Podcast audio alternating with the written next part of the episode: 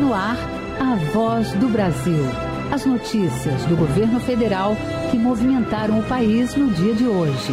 Boa noite. Boa noite para você que nos acompanha em todo o país. Quinta-feira, 15 de fevereiro de 2024. E vamos ao destaque do dia. Em visita ao Egito, o presidente Lula assina acordo para facilitar a exportação de carnes. E amplia a cooperação nas áreas de ciência e tecnologia. O presidente destaca que países podem aumentar parcerias comerciais. O comércio bilateral cresce e há espaço para diversificar nosso intercâmbio ainda concentrado em poucos produtos.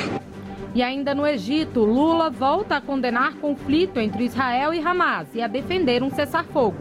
As perdas humanas e materiais são irreparáveis. A tarefa mais urgente é estabelecer um cessar-fogo definitivo. E também na Voz do Brasil de hoje. Medidas para fortalecer a segurança em penitenciárias federais são anunciadas após fuga de presos no Rio Grande do Norte. Luana Karen. Estão suspensos os banhos de sol e as visitas nas penitenciárias federais. Em Mossoró, foi aberta uma investigação e uma equipe de peritos trabalha na penitenciária para apurar as circunstâncias da fuga. Governo faz parceria com Serasa para facilitar a adesão ao Desenrola Brasil. Vamos falar sobre a novidade e tirar dúvidas sobre o programa em uma entrevista ao vivo com a subsecretária de Reformas Estruturais do Ministério da Fazenda, Ana Maria Neto. Hoje, na apresentação da Voz do Brasil, Mariana Jungmann e Luciano Seixas. E assista a gente ao vivo, acesse o canal Gov no YouTube. O Desenrola Brasil, criado para limpar, limpar, o nome de milhões de brasileiros que possuem dívidas, quer chegar ao maior número de pessoas possível até o dia 31 de março. Para isso, a partir de hoje, o programa tem atualizações para facilitar o acesso de quem ainda não procurou a plataforma. E quem traz os detalhes das novidades no Desenrola e de outros dados do programa é a subsecretária de Reformas Estruturais do Ministério da Fazenda, Ana Maria Neto, que está aqui no estúdio da Voz do Brasil. Boa noite, subsecretária. Boa noite, Luciano. Boa noite, Mariana. Boa noite, ouvintes. Bom, o Desenrola Brasil será encerrado no dia 31 de março e hoje foi anunciada uma parceria com a Serasa. Qual é o objetivo dessa parceria e como vai funcionar? Tá, joia. O, Serasa ele é uma instituição de alto reconhecimento pela população brasileira e adere agora como parceiro oficial do Desenrola nessa reta final. O Serasa ele tem o terceiro maior aplicativo de finanças do Brasil, mais, o terceiro mais baixado do Brasil, com 26 milhões de acessos diários. Então, o objetivo dessa parceria é a gente utilizar dessa potência, dessa capilaridade do Serasa com dois objetivos principais. O primeiro deles é pela comunicação que o Serasa oferece, pelo aplicativo, as notificações que ele envia aos usuários que já são é, cadastrados no seu aplicativo, para que essas, ele avise essas pessoas que têm oportunidades no Desenrola, olha, você tem uma dívida, uma oportunidade lá no Desenrola, acesse a plataforma aqui pelo aplicativo do Serasa. Então, as pessoas terão a chance de conhecer que elas têm uma oportunidade de renegociação no âmbito do Desenrola. E o objetivo de facilitar também o acesso. Até o, então, as pessoas que queriam renegociar no Desenrola, elas tinham um único canal, que é o site do Desenrola, que continua ativo, desenrola.gov.br, e chegando lá, eles tinham que fazer um cadastro com login e senha do GovBR. A partir de agora, essas pessoas que já têm maior familiaridade com o uso do aplicativo do Serasa ou do site do Serasa, eles vão poder acessar o aplicativo e eles vão ver lá o caminho para o desenrola. Então, é, o Serasa está disponibilizando esse caminho só para as pessoas que têm dívida no Desenrola, não são todos os usuários do Serasa que vão ver esse caminho lá, mas se você é um usuário do Serasa ou vai criar uma conta no Serasa e você tem uma dívida no Desenrola, automaticamente já vai aparecer para você esse caminho para acessar as oportunidades do Desenrola também. Então, vamos ampliar aí, tentar chegar a mais pessoas que têm oportunidades para que elas não deixem de conhecer a oportunidade que elas têm e também vamos facilitar o acesso à plataforma pelos canais mais tradicionais que, as, que a população já conhece conhece. E vocês já têm, assim, um termômetro de como é que está a adesão ao desenrola por meio do Serasa? Como é que foi a procura agora durante o Carnaval? A parceria com o Serasa começou no dia 9 de fevereiro, ou seja, exatamente a sexta-feira em que a população já estava desfrutando aí do descanso ou da folia do Carnaval. É, e a gente já teve sim um resultado bastante significativo. Quando a gente compara o resultado desses dias, né, do, do dia 9 até o dia até, a terça-feira que antecedeu a quarta-feira de cinzas, quando a gente compara o resultado desses dias em relação a feriados e finais de semana, quando a média de negociações costuma cair, a gente já tem um número três vezes maior. Então, assim, a, essa expectativa ela deve aumentar ao longo dos próximos dias, né?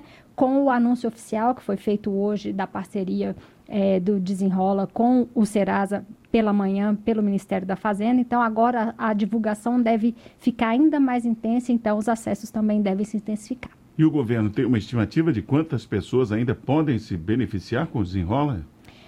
Ainda temos cerca de 20 milhões de pessoas que têm oportunidades dentro da plataforma do Desenrola e ainda não clicaram para conhecer essas oportunidades. O Desenrola ele é um programa que o, o, Ministério da Fazenda ele monitora muito de perto. É um acompanhamento diário, reunião diária, é, monitoramento dos dados. Então, a gente sempre está tentando avançar no programa, aperfeiçoar o programa, tentando identificar os pontos de aperfeiçoamento que a gente pode fazer, tanto na facilitação do acesso, quanto na ampliação da informação. Né? E esse é o objetivo dessas parcerias que estão sendo firmadas, a começar dessa hoje com o Serasa. Então, a gente ainda tem esse desafio de que mais pessoas conheçam as oportunidades que elas têm dentro da plataforma do Desenrola. E a gente espera aí com isso conseguir alcançar boa parte dessas 20 milhões de pessoas que ainda tem que entrar lá e clicar para saber as excelentes ofertas que elas vão encontrar por lá. A senhora mencionou antes, né, que o uso era feito é, pela plataforma com a senha da plataforma GovBR, né? E também uma novidade que teve recentemente é a adesão de parcelamento, né, possibilidade de parcelamento de dívidas para quem tem conta bronze no GovBR. Como é que funcionava antes? As pessoas que tinham esse tipo de conta não podiam parcelar? Qual era a diferença? É. A plataforma do Desenrola, ela entrou no ar no dia 9 de outubro. Quando ela entrou no ar, havia uma exigência de que o usuário se autenticasse com a conta GovBR nos padrões ouro ou prata. É, e a gente tentou fazer né, uma campanha grande de divulgação aí antes da necessidade desse upgrade. É, a conta ouro ou prata, ela é uma conta de fácil obtenção por quem tem conta bancária com quem é credenciado ao GovBR, com as instituições bancárias que são credenciadas ao GovBR, ou com aquelas pessoas que têm é, a biometria cadastrada na base do TSE e em outras bases utilizadas pelo governo.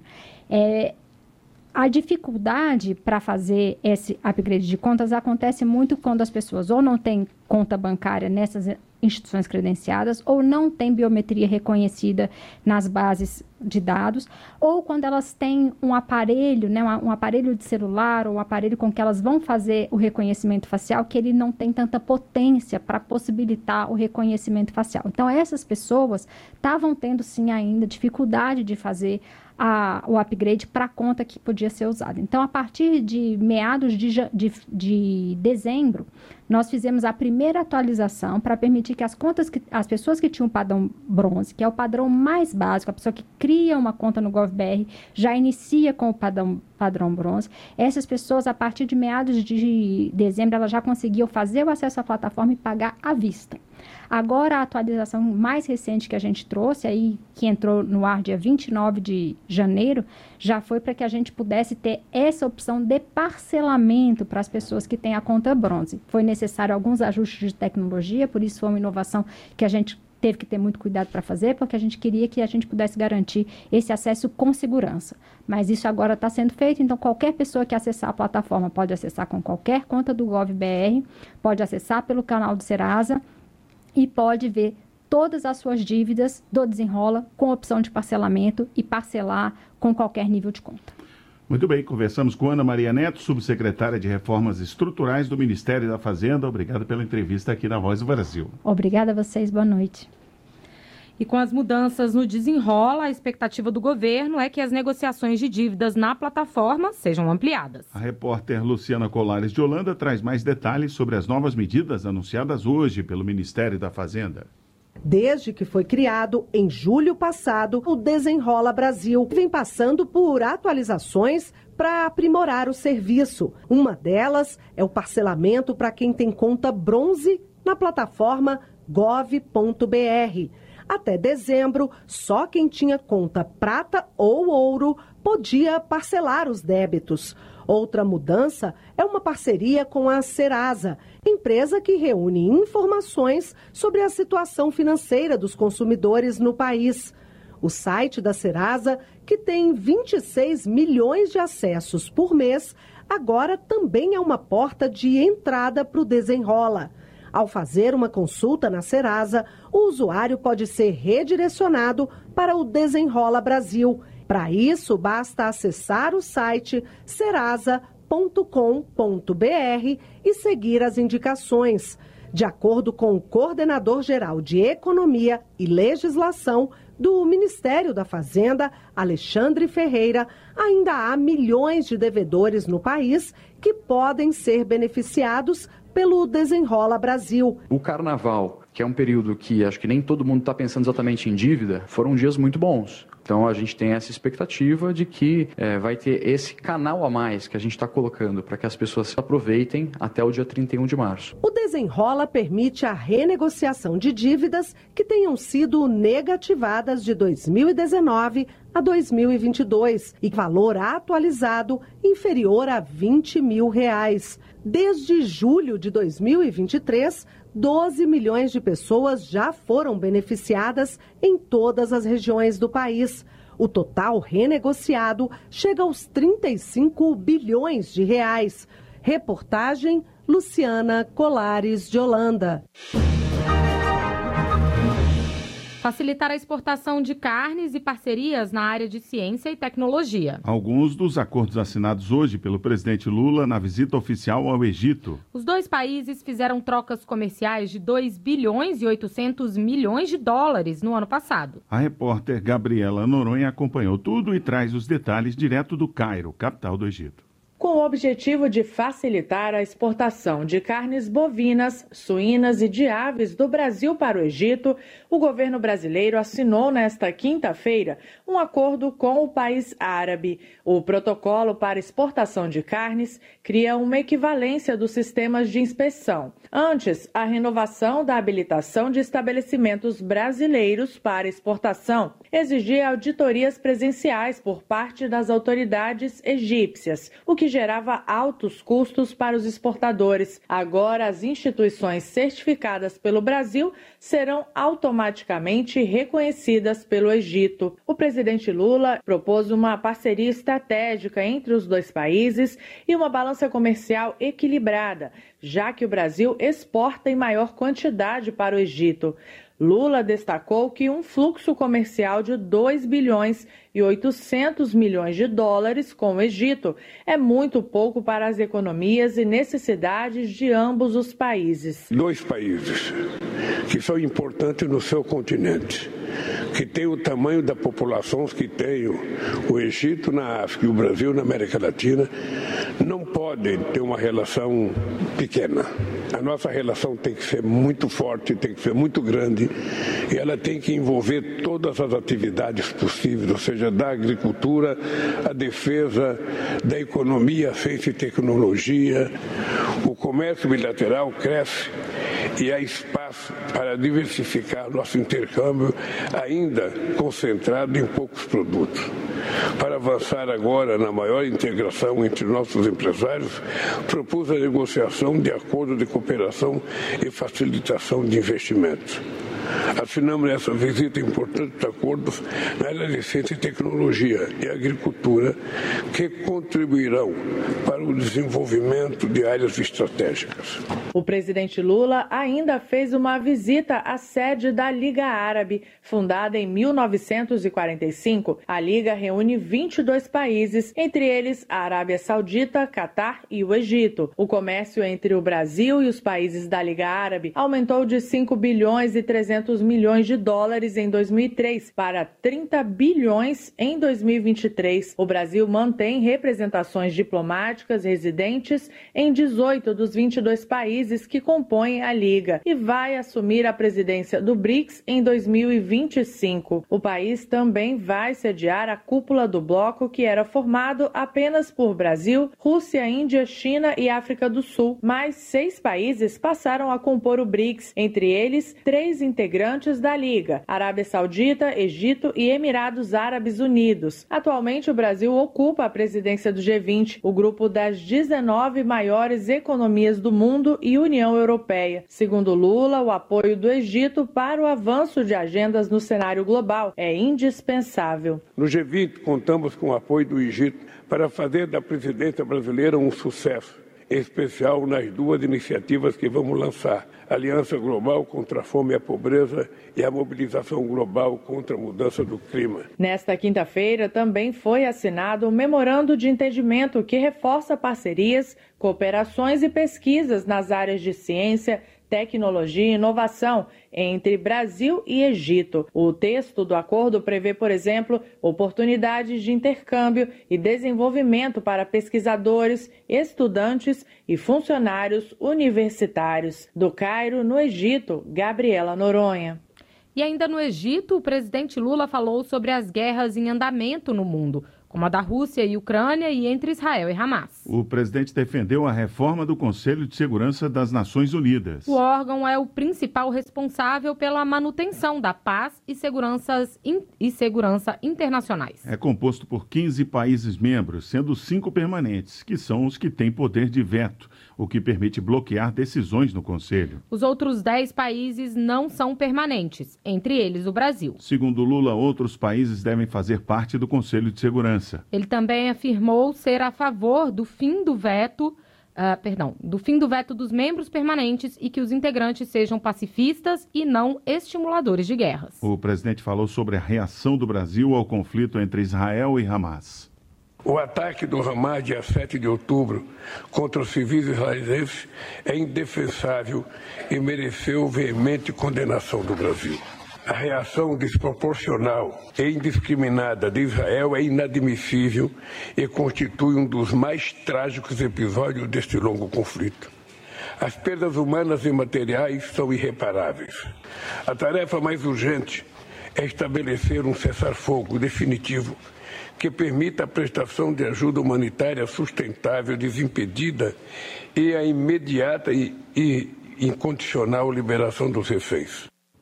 E neste momento, o presidente Lula já está em Addis Abeba, capital da Etiópia, segunda e última parada da viagem ao continente africano. No sábado, o presidente participa da cúpula da União Africana, que reúne mais de 50 países. Uma das metas no encontro é apresentar uma proposta de uma aliança global contra a fome, garantindo assim adesões e apoio das nações do bloco. O repórter Pablo Mundim está lá na Etiópia e traz mais informações. O primeiro compromisso do presidente Lula nessa sexta-feira será em dois eventos importantes para a Etiópia. O primeiro é uma cerimônia em homenagem aos heróis caídos na Batalha de Adwa e, em seguida, uma visita ao Museu do Memorial. Lula também terá reuniões com o primeiro-ministro da Etiópia, Abiy Ahmed, e vai participar de um evento sobre financiamento climático para a agricultura na COP28, a Conferência das Nações Unidas sobre Mudança do Clima, que ocorreu no fim do ano passado nos Emirados Árabes. No sábado, Lula terá reuniões com o secretário secretário-geral das Nações Unidas, Antônio Guterres, e com o primeiro-ministro da Autoridade Palestina, Mohammad Abbas. Na sequência, o presidente vai discursar na abertura da cúpula da União Africana para 55 chefes de Estado e governo. Em todos os dias da visita do presidente à Etiópia, estão previstos encontros bilaterais com diversos líderes de países africanos. De Addis Abeba, Etiópia, Pablo Mundim. As autuações de motoristas por dirigirem alcoolizados ou se recusarem a fazer o teste do bafômetro caíram 4% nas estradas federais nesse feriado de carnaval em relação ao período de folia do ano passado. A Polícia Rodoviária Federal encerrou na noite de ontem a Operação Carnaval, em que a fiscalização foi intensificada nas rodovias federais do país. 107 motoristas foram presos por dirigirem depois de consumir bebidas alcoólicas, um número 18% menor que no ano passado. As multas por ultrapassagens proibidas, um dos focos da atenção na operação, também caíram 8%. Mas o excesso de velocidade cresceu 9% e mais de 41 mil motoristas foram flagrados cometendo essa infração. e 85 pessoas morreram e 1.370 ficaram feridas durante o feriado. No mesmo feriado do ano passado, foram 80 mil mortes e 1.386 pessoas feridas. Apenas 80 mortes e 1.386 pessoas feridas. Em apenas 10 minutos, cada brasileiro pode fazer a sua parte para proteger a família e o bairro contra o mosquito da dengue. E esse é o foco de uma nova campanha do governo com participação de vários ministros. Nesses 10 minutos, cada cidadão pode verificar se as caixas d'água estão bem fechadas, jogar areia nos vasos de planta, conferir calhas, evitar pneus em locais descobertos e esvaziar garrafas, potes e vasos. Vamos ouvir um trecho da campanha que está sendo divulgada nos canais e redes sociais do governo. O Brasil precisa se unir contra a dengue. E não estou aqui só como ministra, mas como brasileira. Que, como vocês, está preocupado com o avanço da dengue no Brasil. Eu quero falar com você porque o Brasil está precisando de todos nós. Nós precisamos fazer a nossa parte. E este combate compete não apenas às autoridades públicas, às autoridades sanitárias, mas também a todos os brasileiros. O mais importante é cada um de nós cuidarmos da nossa casa. O controle do Aedes aegypti ainda é o principal método para a prevenção da dengue. 10 minutos contra a dengue. Contamos com vocês. Em uma rede social, o presidente Lula lembrou que 75% dos criadores do mosquito estão no ambiente domiciliar e arredores das casas. Concurso Nacional Unificado. O recado é para quem se inscreveu no concurso público nacional unificado, mas ainda não pagou a taxa de inscrição. É que o prazo para pagar a guia de recolhimento da União, gerada após a inscrição, termina amanhã. Segundo o último balanço do Ministério da Gestão e da Inovação em Serviços Públicos, 1 milhão e 100 mil pessoas ainda não pagaram a taxa de inscrição necessária para confirmar a participação no concurso. Mais de 2 milhões e 600 mil pessoas se inscreveram para o concurso. O Ministério da Justiça e Segurança Pública anunciou uma série de medidas para aperfeiçoar a segurança nas penitenciárias federais. Na madrugada de quarta-feira, dois homens fugiram da penitenciária federal de Mossoró, no Rio Grande do Norte. Essa é a primeira vez que detentos fogem de uma penitenciária federal. O presídio teve a direção afastada e está sob intervenção federal. Horas após a fuga de dois detentos da Penitenciária Federal de Mossoró, no Rio Grande do Norte, o ministro da Justiça e Segurança Pública, Ricardo Lewandowski, afastou a direção atual da unidade e escalou um interventor que já está no local. Segundo o ministro Ricardo Lewandowski, cerca de 300 policiais federais e do estado trabalham para recapturar os fugitivos. Os agentes contam ainda com três helicópteros e drones. Por conta do caso de Mossoró, o ministro Ricardo Lewandowski anunciou medidas para aprimorar a segurança de todas as cinco penitenciárias federais. São elas a modernização do sistema de vídeo monitoramento, o aperfeiçoamento do controle de acesso aos presídios federais, inclusive com sistema de reconhecimento facial de todos aqueles que ingressam nas unidades, sejam eles presos, visitantes, administradores, autoridades ou advogados, a ampliação do sistema de alarmes e sensores de presença, a nomeação de 80 policiais penais federais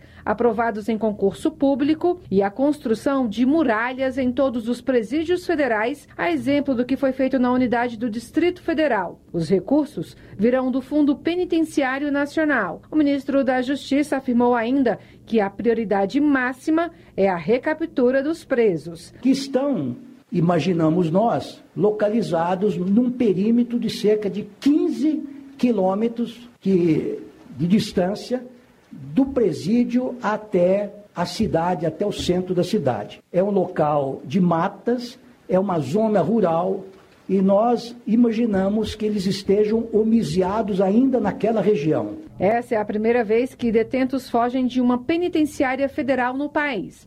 A repercussão do caso fez o governo estender as medidas extras de segurança para todas elas. Estão suspensos os banhos de sol e as visitas nas penitenciárias federais.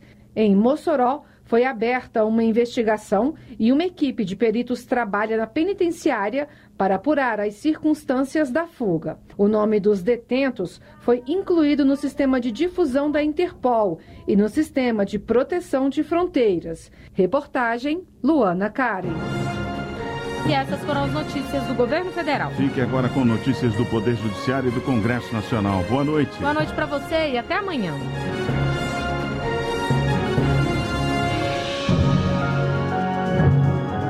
A Voz do Brasil. Governo Federal.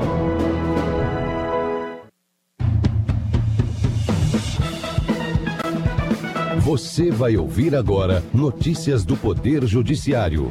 STF inspeciona a retirada de invasores de terra indígena no Pará. Justiça Federal determina que SUS forneça canabidiol para criança com autismo que sofre de epilepsia. Ministério Público Federal intensifica ações para reparar danos ambientais causados pela exploração de salgema em Maceió. Boa noite, eu sou Ariana Fonseca. E eu sou Walter Lima. Missão organizada pela presidência do STF verifica a retirada de invasores da terra indígena Trincheira Bacajá, no Pará. A equipe verificou o cumprimento de decisão do presidente do STF, ministro Luiz Roberto Barroso, na ação que apura medidas e omissões do poder público que colocam em risco a população indígena no país. Neto Costa.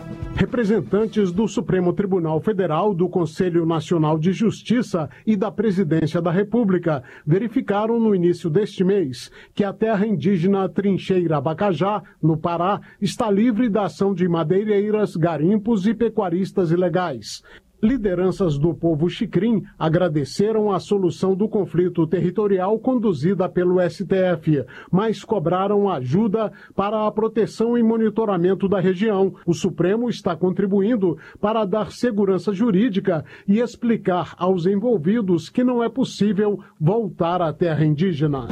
A prisão preventiva não pode ser decretada apenas porque o réu não foi localizado. Esse entendimento foi reforçado pelo STJ. Fátima Uchoa. A quinta turma do STJ deu provimento a recurso em habeas corpus para revogar a prisão preventiva decretada contra um homem citado por edital, já que não foi encontrado para citação pessoal e não respondeu à acusação nem constituiu advogado, sendo considerado em local incerto. Para o desembargador convocado João Batista Moreira, relator à época do julgamento na quinta turma, as instâncias de origem em Minas Gerais não indicaram elementos concretos os quais justificassem a segregação cautelar, o que evidencia a ausência de fundamentação do decreto prisional. No entanto, o relator destacou a possibilidade de que haja nova decisão pelo encarceramento preventivo se houver fatos supervenientes que o justifiquem.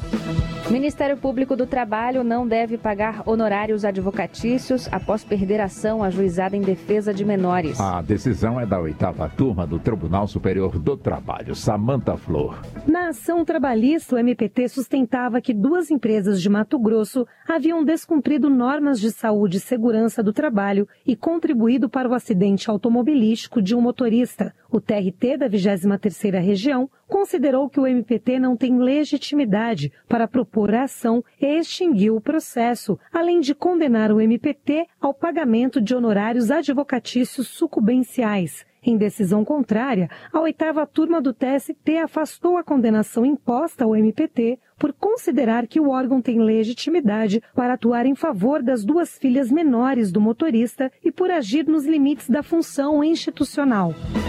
A Justiça Federal no Paraná determinou que o SUS forneça remédio à base de canabidiol para a menina de 11 anos com autismo que sofre de epilepsia. A medicação foi prescrita pelo neuropediatra da criança. No processo, a mãe da menina informou que não tem condições de arcar com o custeio do tratamento. O juiz ressaltou que foram apresentados laudos periciais a favor do tratamento à base de canabidiol.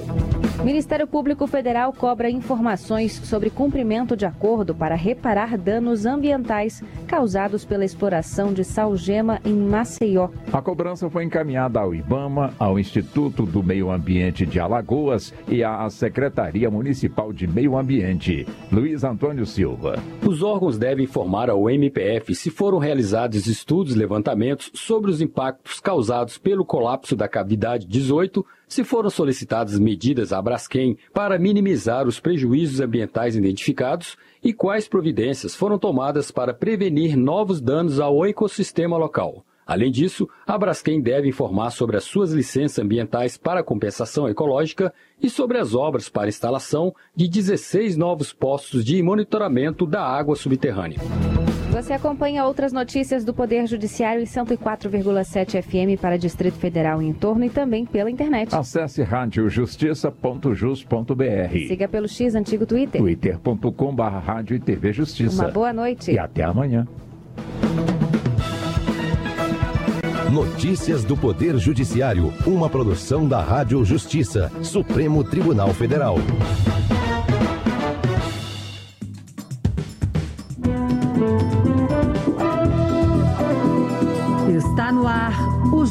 Jornal do Senado.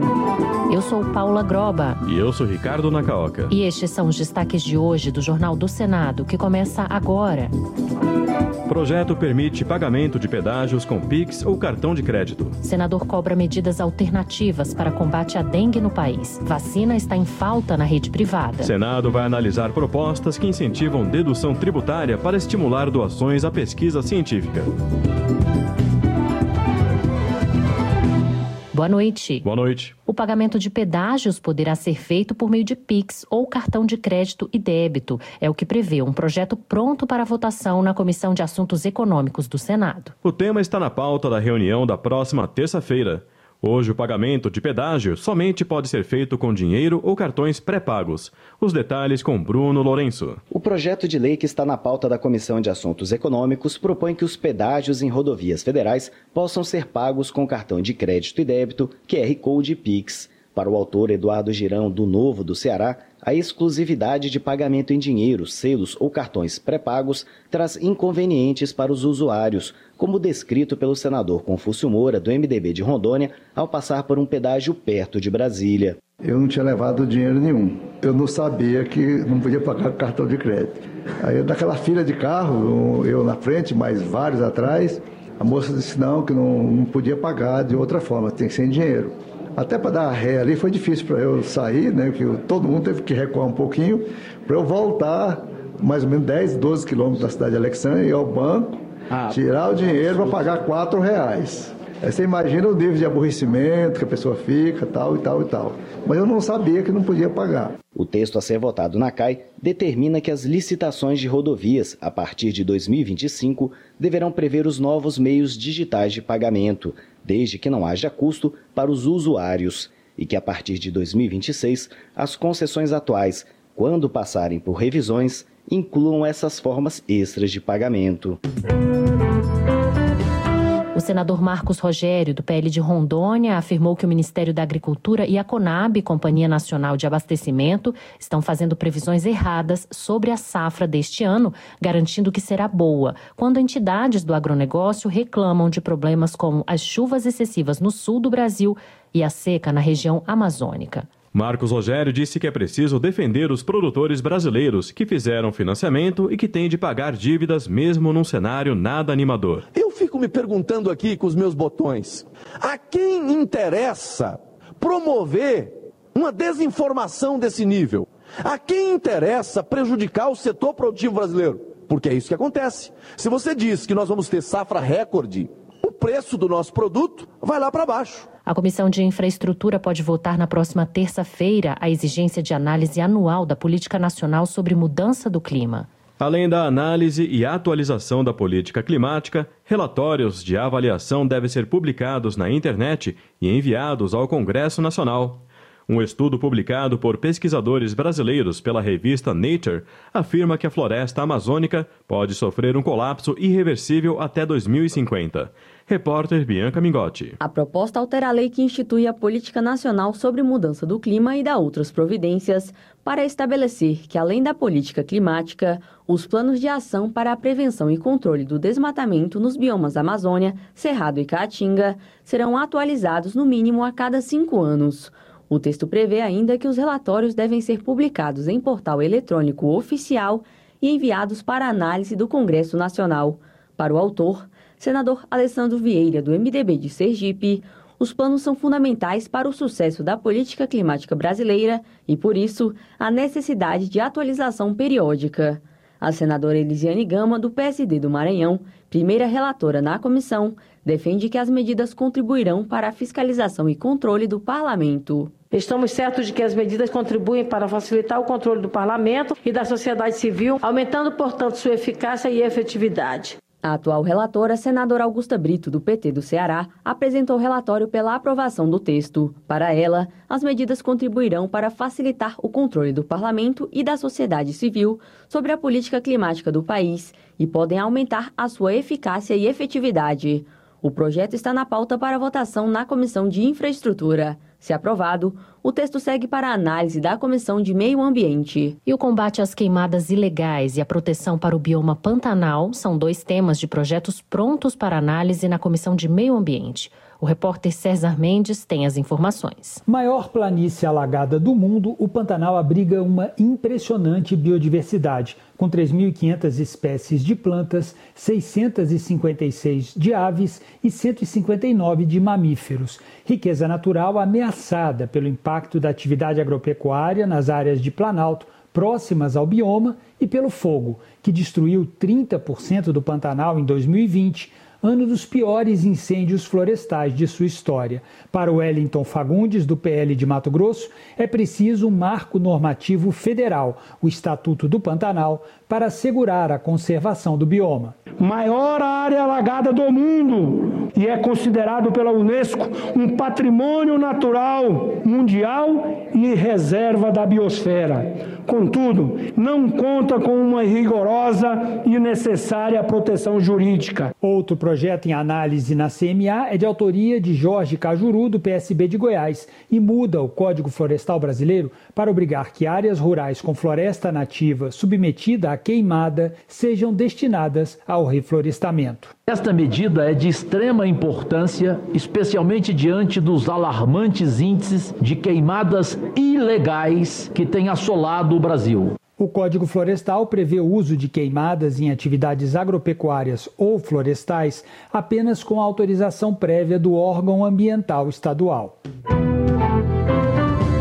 Ao defender medidas simples de prevenção contra a dengue, o senador astronauta Marcos Pontes cobrou a adoção de outras alternativas além da vacina para reduzir a doença no país. O imunizante está em falta na rede privada e a vacinação é restrita a crianças entre 10 e 14 anos. O Brasil já registrou mais de 500 mil casos da doença neste ano, com 75 mortes confirmadas. Repórter Érica Christian. O senador astronauta Marcos Pontes, do PL de São Paulo, defendeu medidas alternativas no combate à dengue, a exemplo do uso de mosquitos geneticamente modificados. Um dos experimentos evitou a reprodução dos machos e o outro impediu a transmissão do vírus pelo mosquito infectado com uma bactéria. O senador citou a queda de até 80% dos casos de dengue com o uso de armadilhas de mosquitos aqui no Brasil. Marcos Pontes disse que as tecnologias estão disponíveis para o Ministério da Saúde. Existe tudo isso previsto. Nós temos uma série de outras possibilidades, armadilhas e etc., que países como a Índia, como a Indonésia, têm utilizado com resultados acima de 70%. E por que, que isso já não usa no Brasil ainda? Ao lamentar que o Ministério da Saúde não tenha comprado doses suficientes da vacina japonesa, liberada no ano passado pela Anvisa, o senador astronauta Marcos Pontes também defendeu mais investimentos na produção nacional. Agora, podemos desenvolver as vacinas no Brasil, mas leva um tempo.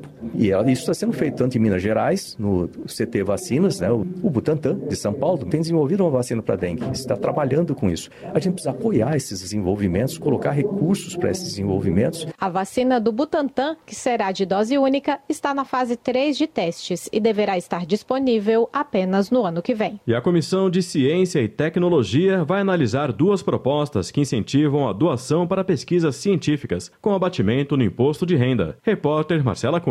Na pauta da Comissão de Ciência e Tecnologia, o projeto prevê abatimento de até 1% do imposto devido para empresas que doarem equipamentos de pesquisa para instituições públicas de ensino superior e para instituições científicas tecnológicas e de inovação. O autor da proposta, senador Jorge Cajuru, do PSB de Goiás, defende que é preciso encontrar alternativas diante do cenário de cortes de verbas e contingenciamento no setor. Uma forma de estimular a solidariedade ao mesmo tempo em que ameniza o quadro atual de corte das verbas destinadas às instituições de ensino e de pesquisa. Já o projeto do senador Romário, do PL do Rio de Janeiro, autoriza a dedução de valores doados para apoio a projetos de pesquisa científica básica. A intenção é financiar a compra de insumos, como reagentes e materiais descartáveis, que costumam ser negligenciados diante da aquisição de equipamentos de alta tecnologia.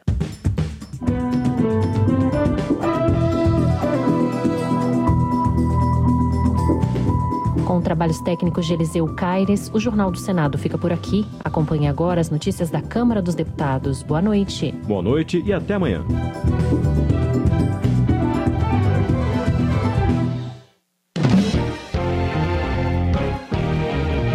Jornal. Câmara dos Deputados.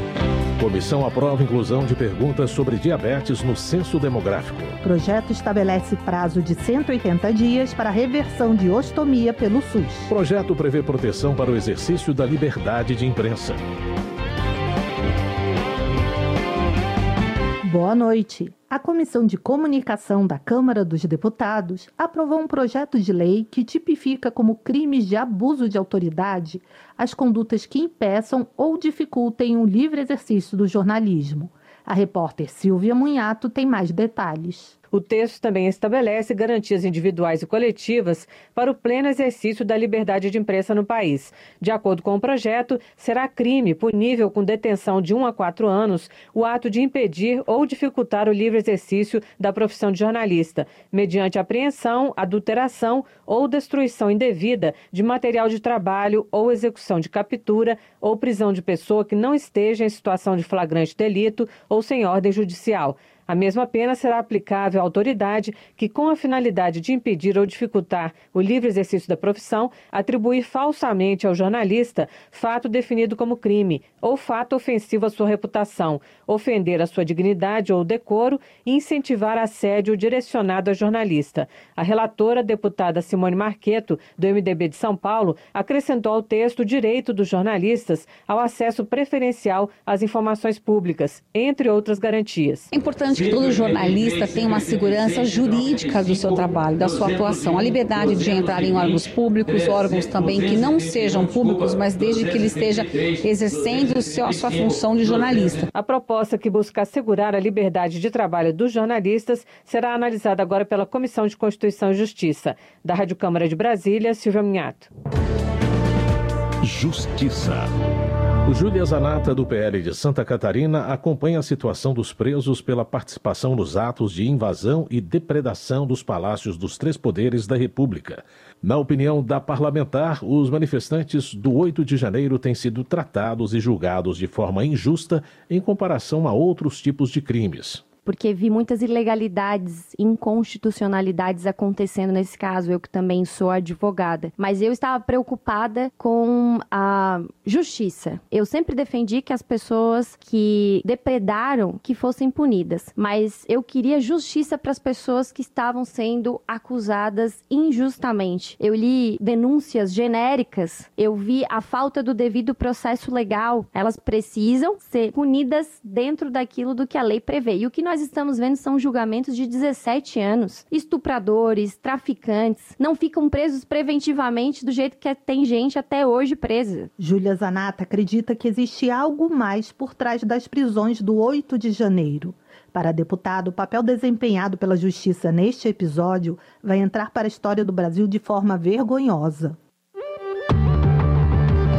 Segurança Pública. Sargento Gonçalves, do PL do Rio Grande do Norte, vê a obrigatoriedade do uso das câmeras de monitoramento nas fardas de policiais militares como um desperdício de recursos públicos. Segundo ele, os governos tem necessidades mais urgentes, como a modernização de armas e de viaturas para melhorar a segurança pública do país. Sargento Gonçalves também é autor de um projeto que proíbe a exigência de instalação de câmeras nas fardas de policiais militares, enquanto a medida não for estendida a todos os servidores públicos, sejam eles civis ou militares. Na avaliação do deputado, se trata de uma questão de isonomia entre os profissionais. Por que só o policial ser monitorado? Que discriminação é essa? Que trabalho de demonização de uma atividade tão importante para a sociedade? Se o policial deve utilizar e o advogado tem que utilizar, o médico tem que utilizar, o professor deve utilizar, inclusive os políticos, agentes políticos, nós parlamentares, vamos lá, Topa a ideia que o político, o deputado, ele use a câmera de monitoramento na, no, no, seu gabinete, lá no plenário, do, dentro do seu veículo, quando descer do veículo, para suas relações, suas conversas ali, é, é, com as suas negociações, né? Então, se é para utilizar, que todo servidor público utilize dentro de um critério, de um princípio constitucional, que é o princípio da isonomia. General Girão, do PL do Rio Grande do Norte, defende a aprovação de projeto que isenta o policial de crimes nas mortes ou lesões ocorridas em confrontos no caso de reação à injusta agressão. General Girão argumenta que uma polícia forte e valorizada reflete positivamente no enfrentamento à violência e à criminalidade nós temos efetivos policiais menores do que a gente precisaria. Quase todos os estados têm esse problema. Então nós precisamos ter mais efetivos. Nós precisamos talvez investir também no trabalho de dados. As estatísticas policiais, nossas, as estatísticas de roubos e furtos, elas não estão permitindo, por exemplo, que as polícias, especialmente a Polícia Civil, possa fazer o trabalho de investigação. Outro aspecto, é importante que a Polícia Militar e a Polícia Civil possam fazer a investigação e levar o criminoso à cadeia. Isso daí é uma coisa que depende da legislação aqui. A gente está trabalhando para fazer essa mudança. E para isso acontecer, nós temos que dar mais força para os profissionais da segurança pública. Coronel Fernanda, do PL de Mato Grosso, celebra a decisão do STF de outubro do ano passado, que suspendeu a limitação de 10% das vagas reservadas a mulheres para o concurso da Polícia Militar do Distrito Federal. A deputada afirma que a sentença, proferida em caráter liminar, cria jurisprudência para que a medida seja aplicada em todos os concursos da carreira militar. Coronel Fernando espera agora que o plenário do Supremo Tribunal Federal confirme a liminar, em ação direta de inconstitucionalidade que questiona a lei do Distrito Federal sobre o tema. Uma ação de inconstitucionalidade dando oportunidade para todas as mulheres ingressarem nas carreiras militares estaduais, é sem limitação de inclusão. Isso é bom, porque a gente é, traz é, transparência, traz reconhecimento é, da capacidade do ser humano, né? Direitos Humanos. Flávia Moraes, do PDT goiano, celebra o lançamento do programa Antes que Aconteça, que destina recursos para ações de combate à violência contra a mulher, como a oferta de cursos de capacitação profissional e defesa pessoal. Segundo a deputada, o orçamento de 2024 contará com mais de 300 milhões de reais para esse fim. E hoje, todas as vezes que a gente acorda, a gente tem a notícia de mais um feminicídio acontecendo no nosso país, vários, né? E a gente sabe da importância desse enfrentamento e a gente precisa de trabalhar cada vez mais para fortalecer a rede de proteção a essa mulher vítima de violência. Além disso, Flávia Moraes defende a aprovação de uma PEC de sua autoria, que cria, no âmbito da Seguridade Social, o direito aos cuidados de longa duração, destinado a pessoas em situação de dependência para o exercício de atividades diárias. Segundo a deputada, a medida se faz necessária, uma vez que o Brasil passa por um processo de envelhecimento acelerado de sua população. Nós temos uma população que envelhece, que é a população idosa que aumenta muito. Isso é um bom indicativo, sinal que nós estamos vivendo mais, mas ao mesmo tempo nós precisamos nos preparar é, justamente para que a gente possa dar dignidade a essa população idosa. Economia. Augusto Coutinho, do Republicanos de Pernambuco, defende a aprovação do projeto que institui o Programa Emergencial de Renegociação de Micro e Pequenas Empresas, o Desenrola MPES.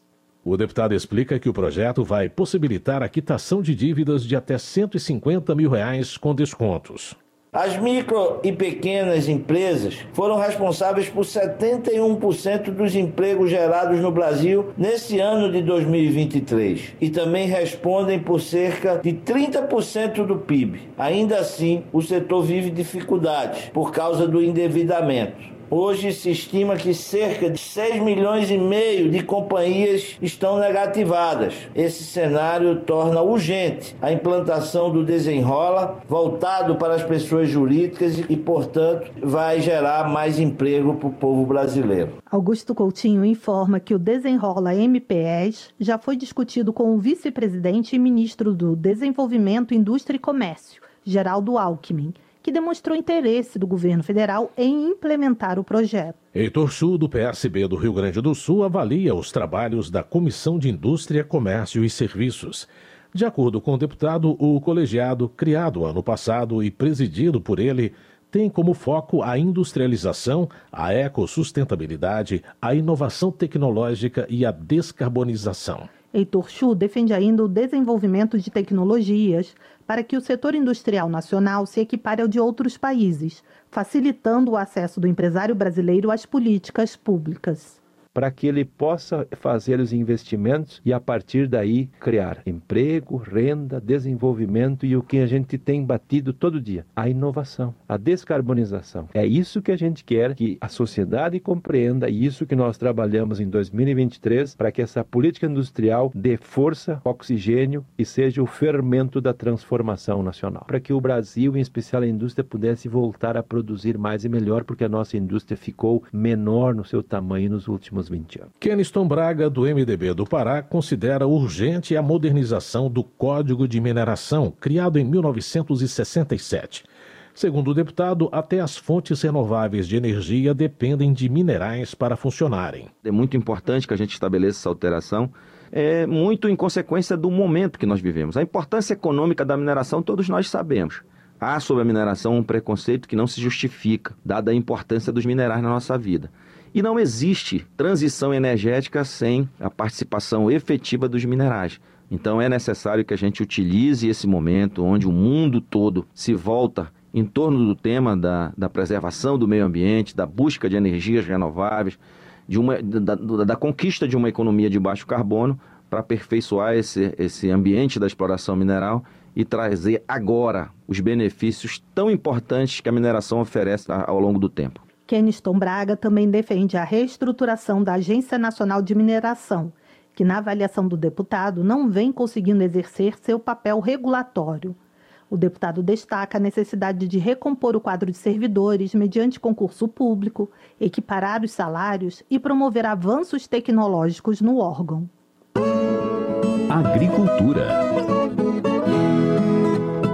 presidente da Frente Parlamentar Mista da Pesca e Aquicultura, Luiz Nishimori, do PSD do Paraná, comemora os resultados positivos alcançados pelo setor, com destaque para a ampliação dos mercados interno e externo. No entanto, ele cobra mais incentivos governamentais. Luiz Nishimori sugere ao governo a instalação de um parque industrial para priorizar a produção de fertilizante e insumos agrícolas. De acordo com o parlamentar, o Brasil possui matéria-prima, competência, mão de obra qualificada e uma grande demanda por estes produtos. Aproximadamente 85% dos fertilizantes e insumos que utilizamos são importados, então pagamos em dólares o custo para a produção agrícola é muito alto. Estou trabalhando há mais de dois anos para a implantação deste plano de industrialização, principalmente depois das questões da guerra na Ucrânia, que nós fizera refém da falta de insumos. Trabalho. Duarte Júnior, do PSB do Maranhão, defende a aprovação do projeto que fixa o piso salarial de fisioterapeutas e terapeutas ocupacionais em R$ 4.800 para uma jornada de 30 horas por semana. Segundo o deputado, a atual rotina de trabalho da categoria compromete tanto sua saúde como a qualidade do atendimento à população. Na avaliação de Duarte Júnior, o estabelecimento do piso salarial torna-se fundamental para um melhor desempenho das atividades dos fisioterapeutas e dos terapeutas ocupacionais, que passarão a receber um salário condizente com as suas responsabilidades. São profissionais de extrema importância, que garantem uma melhoria na qualidade de vida de todo e qualquer cidadão brasileiro, em especial as pessoas com deficiência Nós não podemos aceitar que esses profissionais tenham que ter dois, três, quatro, cinco vínculos para ter o mínimo existencial para a sua sobrevivência. Esses profissionais não têm apenas um vínculo, porque um salário apenas não dá para garantir o necessário à sua qualidade de vida, à sua família. É por essa razão que, pela melhoria da qualidade do serviço, pela melhoria da qualidade de vida desses profissionais, pela melhoria da inclusão, nós votamos a favor desse projeto para garantir um piso salarial, um salário justo a esses profissionais. Saúde projeto em discussão na Câmara estabelece o prazo de 180 dias para a reversão de ostomia pelo SUS. A repórter Maria Neves explica a proposta. Está em análise na Comissão de Constituição e Justiça projeto que obriga o Sistema Único de Saúde a realizar cirurgias de reversão do procedimento chamado ostomia em no máximo 180 dias a partir do pedido do médico. Pela proposta da ex-deputada Paula Belmonte, do Distrito Federal, caso a cirurgia não ocorra nesse prazo, o poder público deverá providenciar sua imediata realização por meio da rede privada. Conforme explica o relator do texto na Comissão de Saúde, deputado doutor Zacarias Calil, do União de Goiás, a ostomia é o procedimento cirúrgico realizado para criar um canal de comunicação entre um órgão humano e o meio externo. O orifício pode ser usado para alimentação, respiração ou eliminação das fezes e urina do paciente, dependendo do caso. Segundo o deputado, que também é médico, os principais sistemas tratados dessa maneira são o digestivo e o urinário. São situações que nós temos que derivar o trânsito da urina, das fezes e, inclusive, para alimentação no caso de uma gastrostomia. Então, é uma, é uma alternativa cirúrgica que cria uma via para a eliminação desses resíduos para o exterior. Essa intervenção pode ser temporária ou permanente, dependendo da necessidade do paciente Zacarias Calil explica ainda que quando as ostomias são temporárias, normalmente a reversão pode ocorrer em 90 dias. De acordo com o parlamentar, o índice de pessoas ostomizadas no Brasil é alto. Ele cita dados do Ministério da Saúde que registram mais de 400 mil pacientes que passaram pelo procedimento. O deputado acrescenta que o SUS realiza, em média, 13 mil cirurgias desse tipo por mês.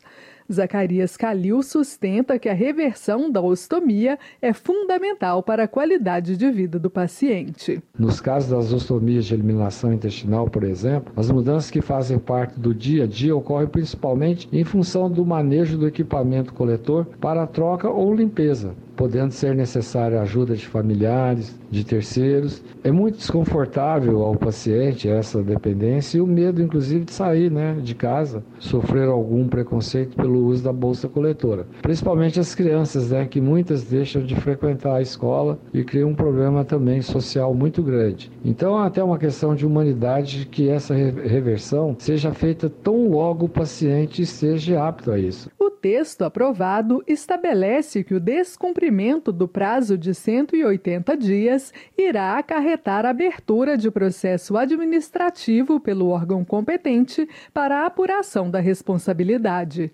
Se aprovado na Comissão de Constituição e Justiça, o texto que estabelece o prazo de 180 dias para reversão de ostomias pelo SUS será enviado ao Senado. Da Rádio Câmara de Brasília, Maria Neves.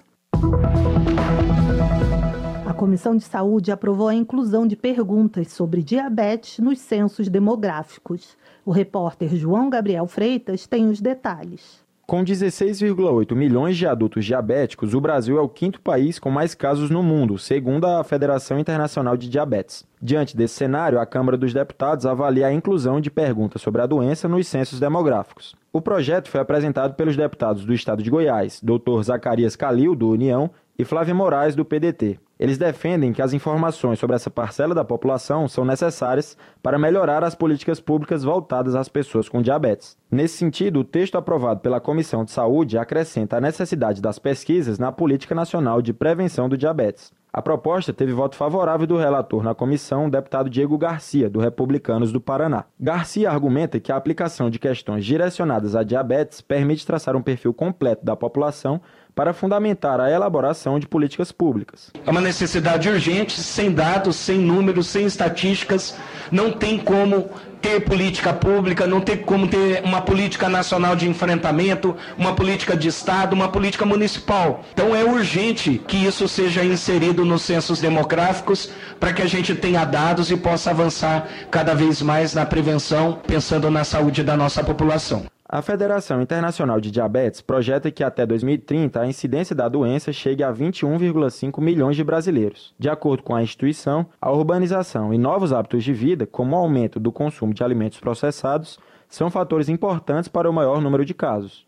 O projeto que determina a inclusão de informações sobre diabetes no censo demográfico segue para análise da Comissão de Constituição e Justiça. Caso aprovado, pode ir diretamente ao Senado. Da Rádio Câmara de Brasília, João Gabriel Freitas. Termina aqui o Jornal Câmara dos Deputados, com trabalhos técnicos de Everson Urani e apresentação de Mônica Tati e José Carlos Andrade.